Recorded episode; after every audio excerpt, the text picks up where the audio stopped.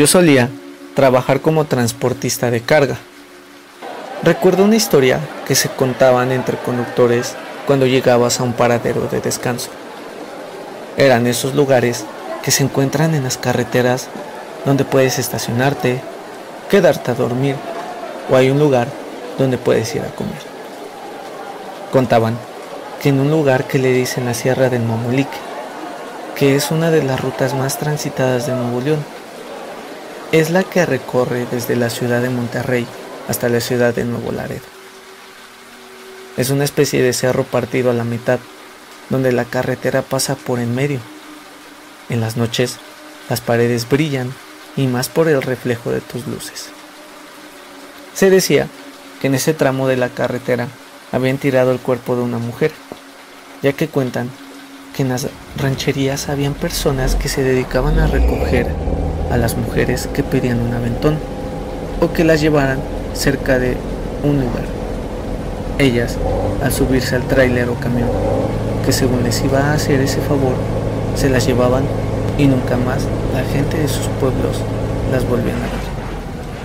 Se comenta que en esa leyenda para conductores, en ese tramo en especial de la carretera, cuando pasaba el trailero solo, se le abría la puerta del copiloto y cuando menos te percatabas ya iba alguien sentado a tu lado. Y si el trailero iba acompañado, en ese lugar se le abría la puerta al copiloto para que cayera del camión.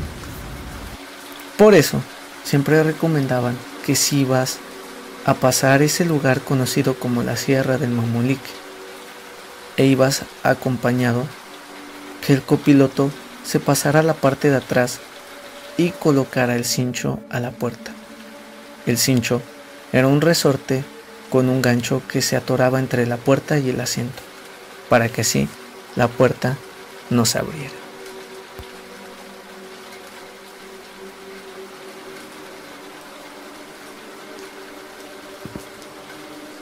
Era custodio de una empresa famosa de cervecería. Mi rol era custodiar desde un vehículo aparte el tráiler de carga que transportaba el producto. Cabe mencionar que a pesar de ser custodio, por protocolos tenía que haber una distancia de separación aproximada de 500 metros entre el tráiler y mi vehículo.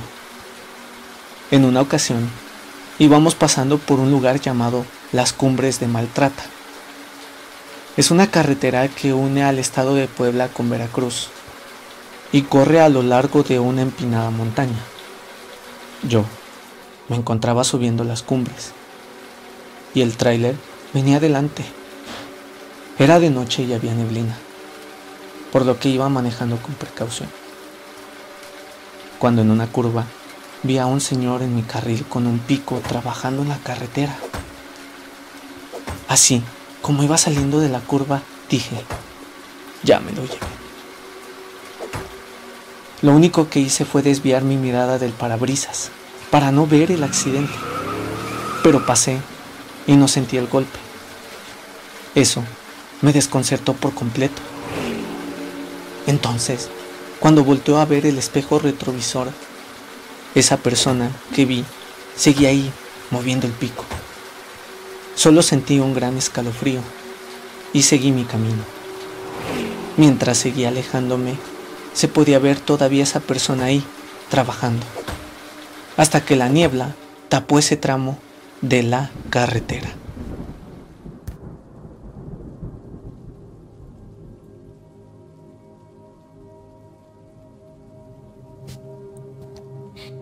Me detuve para hacer un descanso en el camino en una parada de camión. No había luces en la carretera, solo se podía observar todo el tramo completamente oscuro. En la parada no se encontraban otros camiones o coches. Entonces cerré las cortinas del camión, puse un protector al parabrisas, decidí apagar mis luces, apagué el camión, bloqueé el camino por ambos lados Salté a los asientos traseros del camión para disponerme a dormir. Puse mi alarma y el teléfono encima de mí, en un compartimento que tenía. Me estaba rodando de lado a lado durante unos 5 a 10 minutos. No podía dormir debido a que las temperaturas en verano son muy fuertes, alcanzando alrededor de los 30 grados por la noche. Estoy mirando el techo mientras mentalmente planeaba el día por delante. De repente, la puerta lateral del pasajero se abre ligeramente. Se enciende la luz de la cabina. Mientras estaba acostado, digo, ¿pero qué rayos? Cabe mencionar que solía llevar una barra sólida en la parte trasera del camión. Era la que usábamos para apretar los cinturones de la carga.